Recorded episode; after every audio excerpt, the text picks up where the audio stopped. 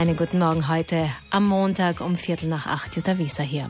Entwicklungshilfe zwischen Nächstenliebe und Betrug. Paul Tanzer vom Verein Hilfe für Kinder der Welt hat diesen provokanten Titel für einen Vortrag gewählt, den er heute hält. Herr Tanzer, Sie haben sich damit intensiv auseinandergesetzt und sehen Handlungsbedarf auf verschiedenen Ebenen. Sie sagen, das, was die Staaten an Entwicklungshilfe leisten, das reicht nicht aus, obwohl es da ja um Riesensummen geht. Ist das also ein Betrug im großen Stil. Wo geht das Geld hin? Ja, ich würde es nicht nur als Betrug äh, sehen. Es ist Betrug dabei.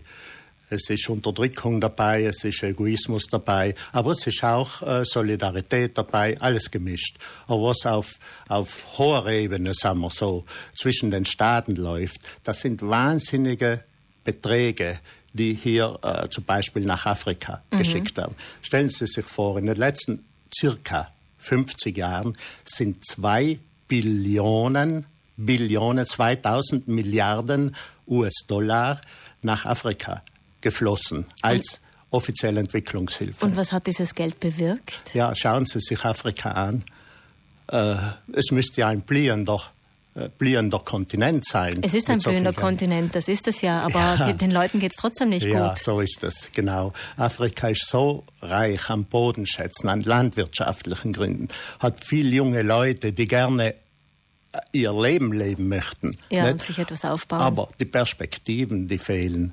Äh, und, und äh, da ist es schwierig. Warum ist warum kommt das nicht an? Da Aber haben das, Sie, die ja. sich jetzt intensiv damit auseinandergesetzt haben, herausgefunden, wo diese Gelder dann versickern oder was damit gemacht wird? Ja, ein Teil der Gelder, Gelder landet am falschen Platz. Also viel Gelder gehen an die Regierungen statt an die Bevölkerung mhm. und bleiben bei den Regierungen zum Teil, zum erheblichen Teil kleben sozusagen.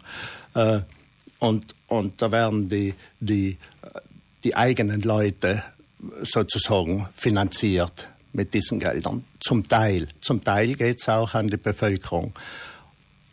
Es ist ganz viel Korruption äh, und äh, zum Teil fließt so viel Geld auch in einzelne Länder, wie zum Beispiel in Mali. Das sind 70 bis 80 Prozent des Staatshaushaltes sind Entwicklungsgelder.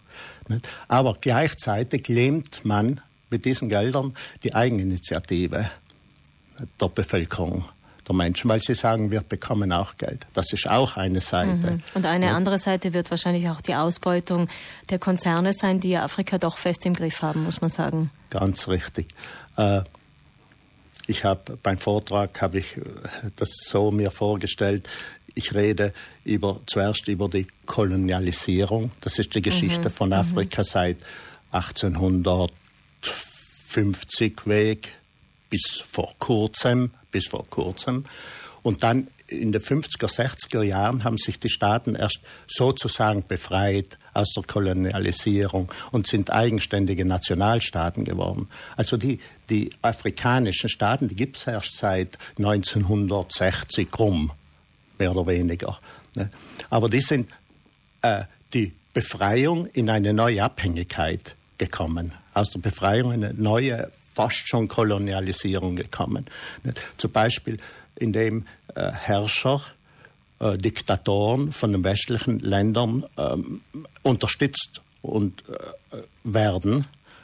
Oder indem die Konzerne oder Staaten sozusagen Knebelverträge machen mit den, äh, mit den Regierungen. Mit den Regierungen mhm. Wir haben heute früher auch schon darüber berichtet. Das schwedische Friedensforschungsinstitut SIPRI hat den Bericht veröffentlicht, wie viel Waffen eigentlich in den Nahen Osten bzw. nach Afrika geliefert werden. Herr Danzer, die Ursachen sind eigentlich bekannt, aber meistens äh, werden sie gar nicht mehr groß thematisiert. Das heißt, Korruption ist die große Geißel von Afrika zum Beispiel, um ja. bei dem Kontinent zu bleiben. Was hilft denn wirklich? Sie haben sich auch mit dieser Frage ja, auseinandergesetzt. Ja, wir dürfen nicht nur jammern, absolut nicht. Wir müssen schauen, was ist möglich. Genau. Was ist für uns als eigene Person möglich. Nicht?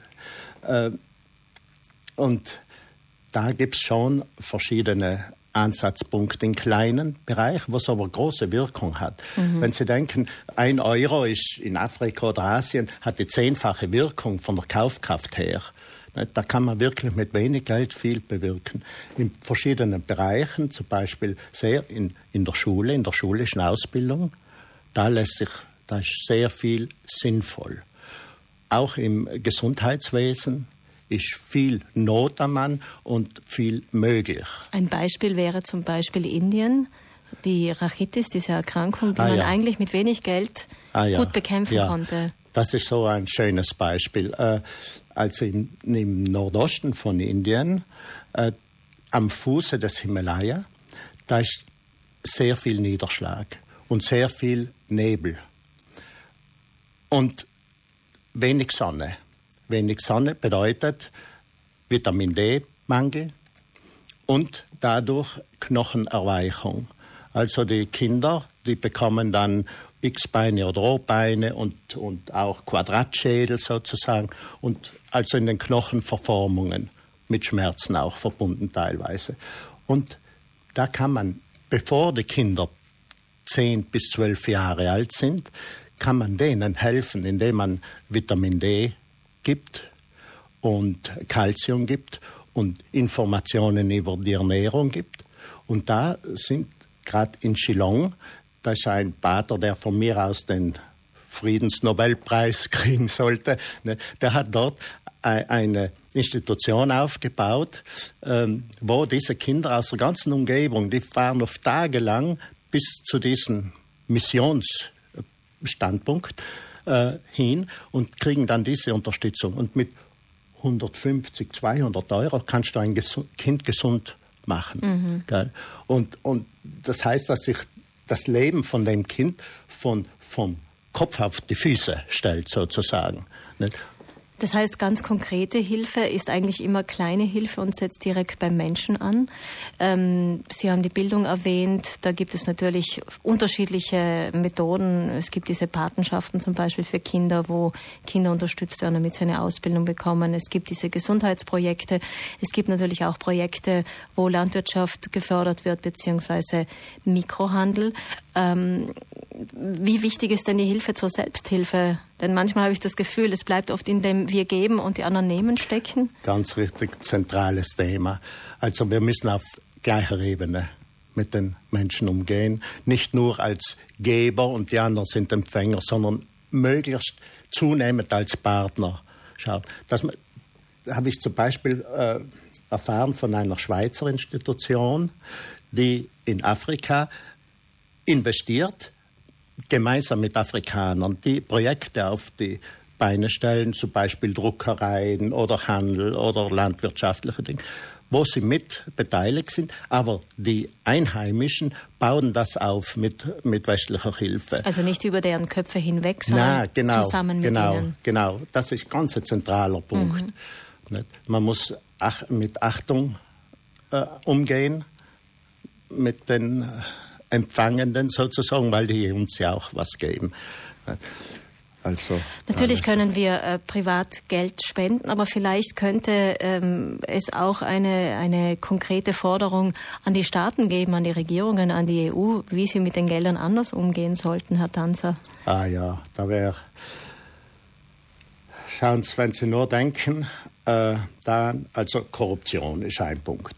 Dann die Gelder, viele Entwicklungsgelder, so wie ich das glaube, erfahren zu haben, fließen zurück in, in die Schweiz zum Beispiel, in die Schweizer Banken. Nicht? Dort werden riesige Beträge gehortet. Also das Geld, das müsste rausgenommen werden von den Banken. Mhm. Ich weiß, dass Gesetze sind dagegen, aber das müsste raus und nach Afrika zurück und an die Bevölkerung verteilt werden.